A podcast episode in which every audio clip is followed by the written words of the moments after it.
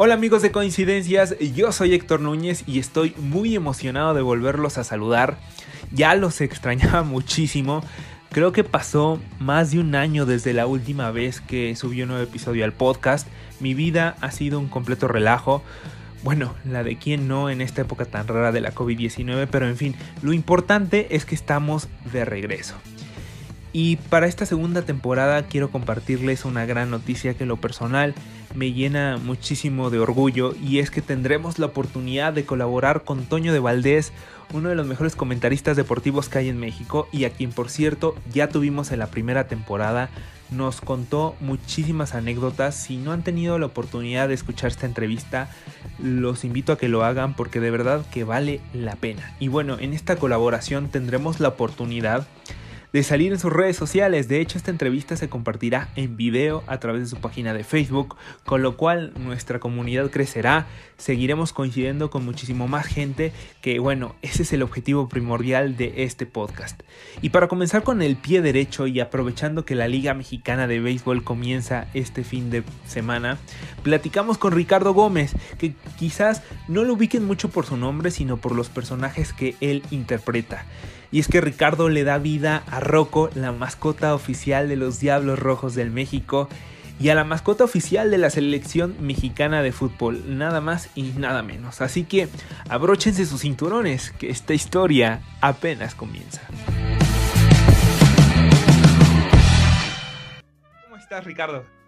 Hola, este, muy bien, gracias a Dios. Aquí estamos, este, pues primero que nada agradeciendo la invitación por esta entrevista. No, para mí es un honor poder compartir con ustedes pues algunas respuestas que seguramente, digamos, segura, sí, seguramente me van a bombardear por ahí, ¿verdad? Pero yo agradezco mucho la invitación, estoy muy contento y, y con mucho gusto lo hacemos. Estuve viendo algunas entrevistas que, que diste y me gustaría que nos platicaras ¿Cómo fueron estas primeras experiencias que tuviste en tu vida disfrazándote cuando eras niño de payaso y empezar a hacer este espectáculo tan, tan cómico que realizabas en tus fiestas familiares? Sí, mira, ¿qué crees que todo se dio de, muy pequeñito? La verdad es que desde los cinco años de edad eh, me ha gustado siempre lo que es el arte dramático. Este, tengo un show de payaso desde esa, desde esa edad, porque siempre me ha gustado pues el baile, la comicidad. Y la verdad es que con la ayuda de, mi señor padre, él fue el que pues, me maquilló para una, una ocasión que nos pidieron ir este, disfrazados al kinder y yo le pedí a mi papá que me disfrazara de payasito. Entonces, eh, a partir de ahí se dieron, se dieron las cosas. Eh, recuerdo que mi, bueno, la directora de, del plantel mandó llamar a, mis papás y este, por cierto me regañaron, pues sabes que qué había hecho y no, yo nada más hice lo que me dijeron, ¿no? Que, que era lo que yo sabía hacer. En ese entonces sabía pues silbar y, pedí a mis compañeros que me respondieran con palmadas. Nada era hablado, todo era yo chiflaba y ellos me respondían con palmadas.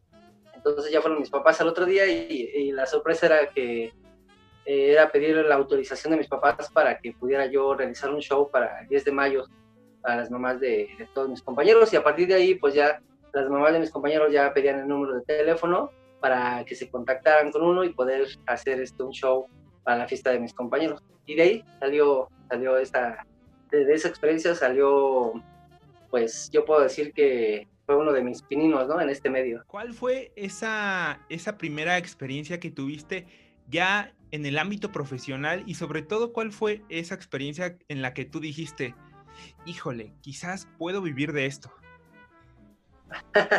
Mira, yo, bueno, después de eso que, que, te platico, recuerdo que entré a concursos de televisión en donde estuve participando haciendo algunas imitaciones y me fue muy bien, la verdad es que eso me dio a mí como un punch para tener trabajo, porque como ya tenía yo mi show de payaso, eh, mis clientes en ese entonces pues veían los programas, ¿no?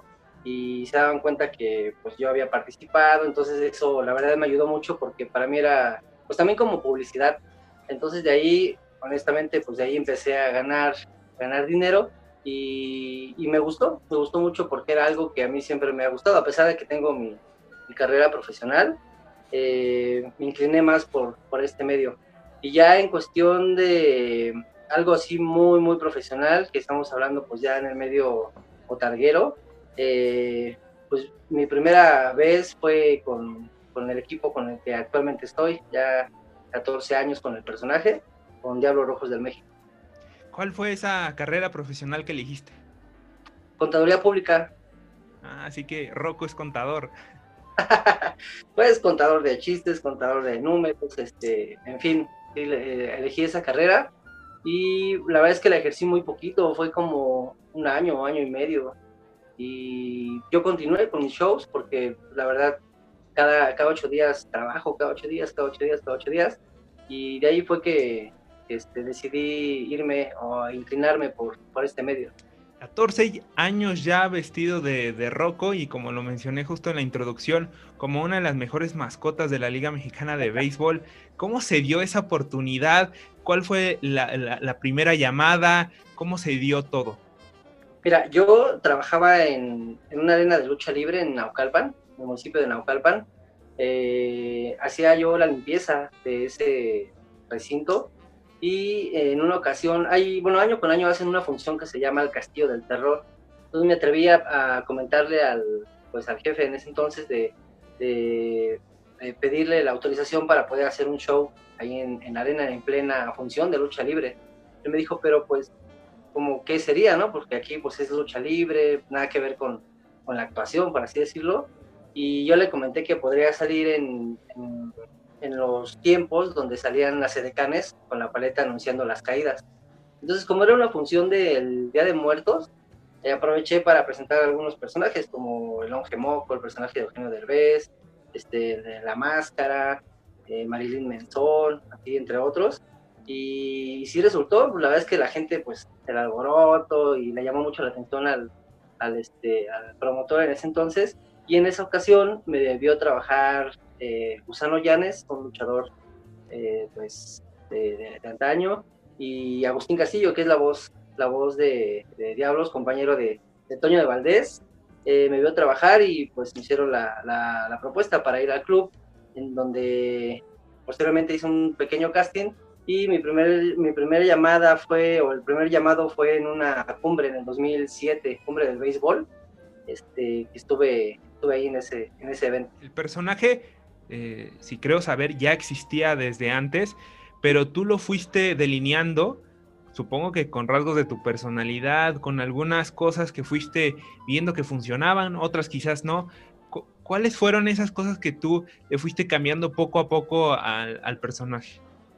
Pues mira, yo siempre me siempre he tenido la línea de el ambiente familiar. Jamás he ocupado un ambiente negro, ¿no? Por así decirlo, un ambiente con, pues, con albures, con nada de eso.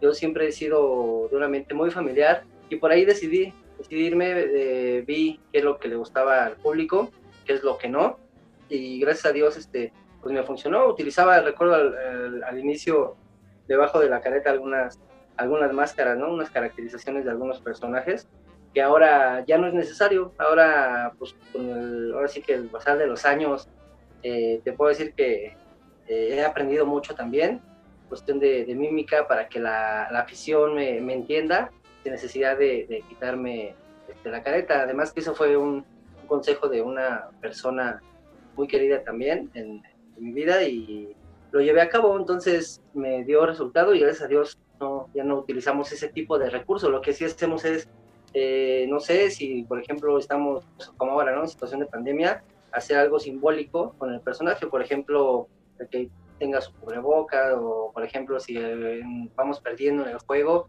salir de, Superman, así como que de, superhéroe, y vamos cambiando vestuarios, pero arriba de, ya no como antes, ¿no? que se tenía acostumbrada a la afición. Mi intención fue, creo que fue lo único que cambié este, del personaje que ya estaba, este, y me resultó muy bien, gracias a Dios. Ahora platícame o, llévanos a, imaginar eh, qué es lo que tú ves detrás de la, de la botarga, eh, el momento justo antes de que vas a salir al, al, diamante. ¿Qué es eso que te pasa por la cabeza? Eh, ¿Qué es en lo que piensas antes de empezar el, el show? Mira, parece mentira, pero aunque ya son los 14 años que llevo este, con el personaje y que pues conozco a la afición, la afición conoce al personaje, siempre tengo ese nervio antes de salir. Eh, sí, tenemos en, en el vestidor una, una, imagen, soy devoto a, a la Virgencita de Guadalupe, me encomiendo, me persino este, y salgo con ese nervio de, de no saber cómo, cómo responderá la afición en ese momento, porque pues aunque sea la misma afición, siempre el ambiente es muy diferente día a día. ¿No? Entonces no sé cómo vaya a responder. Gracias a Dios no he tenido una mala experiencia este, desde que salgo ya al terreno de juego y ya cuando es mi presentación, bueno, en el caso del personaje, cuando es la presentación del personaje, hombre, pues escucha la ovación ¿no? de, de, los aficionados y ya ahí es donde de plano ya me tranquilizo y sé que las cosas este, van bien, pero sí, antes de, para mí es un nerviosito que, que tengo por no saber cómo irán a dar las, algo que tiene mucho Rocco y me he dado cuenta las veces que he tenido la oportunidad de ir al estadio es que es muy dado a tener el contacto cercano con el aficionado. Eh, si bien Rocco no habla español, sí que lo escucha y sí que lo entiende. ¿Qué, ¿Qué, es lo que piensas cuando seguramente se acercan los aficionados y te comentan, oye Rocco, te admiro demasiado, oye Rocco, eres una inspiración, oye Rocco, te amo, eres fantástico? ¿Qué es lo que siente Ricardo al escuchar todo eso? A pesar de que al habla no puedes responder, quizás lo haces con gestos, pero en ese momento en voz no puedes responder. Sí, pues como sabemos, ahora sí que el personaje es un, es un perro diablo, su idioma es perruno y yo en casa siempre lo he comentado, ¿no? Las entrevistas que me hacen en casa tengo, tengo dos perritos que pues aprendo de ellos para el personaje porque trato de hacer lo que eh, pues mis perritos hacen, ¿no? O sea, me refiero a, a movimientos, este, los ladridos, y de ahí, bueno, ya nada más le inyectamos la creatividad de cómo podemos expresar el sentir. de lo que me dices, la verdad es que sí, sí lo he pensado, a veces estoy dentro de y digo, híjole, ya hemos hecho, a lo mejor no mucho, pero hemos provocado en la afición que, este, que quieran al personaje, ¿no? Sin necesidad de hablar, solamente con gestos con algunos ruidos. Entonces, para mí es muy, muy motivante eso. Yo estoy muy agradecido con toda la afición, eh, desde los niños hasta personas de la tercera edad, que es muy querido el personaje por ellos.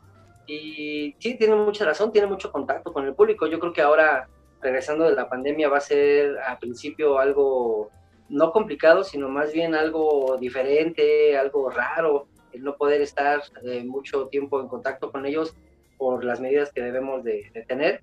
Pero eh, yo creo que con el tiempo, pues esto va a ir, se va a, va a ir componiendo y, seguramente regresaremos a eso, a lo que estamos acostumbrados a, a saludarnos de mano, a dar un abrazo, a permanecernos, a permanecer con, con la afición, donde. Me gusta mucho cuando se juntan grupos, ¿no? De, ah, la foto, la foto, y empieza uno y ya acabamos muchísima gente con el personaje, este, pues en medio. Entonces yo espero que, las cosas se vayan componiendo, pero al principio va a ser un poquito diferente. Sin embargo, pues la verdad es que siempre también creo que es algo característico de, de Rocco que siempre es muy respetuoso. Eh, si hay reglas que seguir, las seguimos y así será de aquí en adelante. Vamos a ponernos un poquito melancólicos y no sé si en algún momento eh, has pensado, ojalá pase mucho tiempo para ese momento, pero has pensado en quizás eh, dejar al personaje y si sí, eh, imaginémonos que, existe, que Rocco existe, ¿cuáles serían esas palabras de agradecimiento que tú tendrías para, para él? Si pudieras hablar con él, ¿qué, qué le dirías? Híjole, una pregunta muy, muy difícil, ¿eh? la verdad.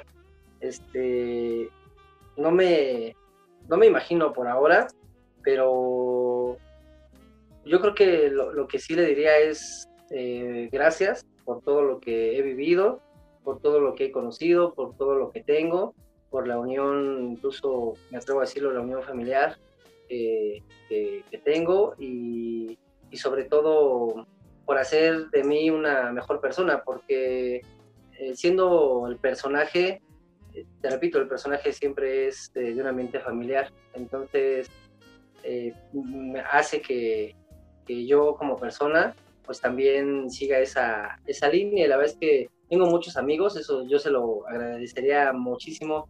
Tengo muchos, muchos, muchos amigos muchas amistades, muchos conocidos, compañeros y mucha gente que, que yo aprecio y, eso sería darle un agradecimiento eterno. Ricardo, muchísimas gracias por recibirnos hasta tu casa, por abrirnos esas puertas eh, de, estas experiencias tan bonitas que has conseguido desde que eras un, payaso hasta hoy que, te has convertido en Rocco, en un perro diablo. Gracias por este tiempo y enhorabuena por todo lo que has conseguido y seguramente seguirás consiguiendo.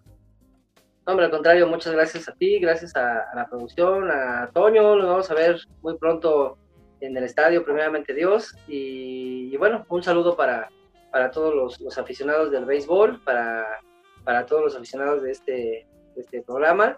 Y de verdad, estamos, estamos para servirle. Yo muy contento por la invitación que me hicieron y de verdad, de, de corazón se los, se los digo. Muchísimas gracias. Muchas gracias, Ricardo. Un abrazo. Al contrario, amigo, gracias a ti y pásela muy bien. Este fue el primer episodio de la segunda temporada de Coincidencias. Si te gustó, no olvides compartirlo en todos los lados posibles y de seguirme en todas mis redes sociales. En Twitter me encuentras como arroba HEC55-11, perdón el trabalenguas.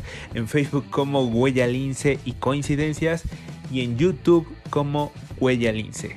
También no te olvides de seguir a Toño de Valdés en Twitter como arroba en Facebook como Antonio de Valdés y de seguir la mejor información deportiva en adevaldez.com. Yo soy Héctor Núñez y nos vemos en el siguiente episodio. ¡Vámonos!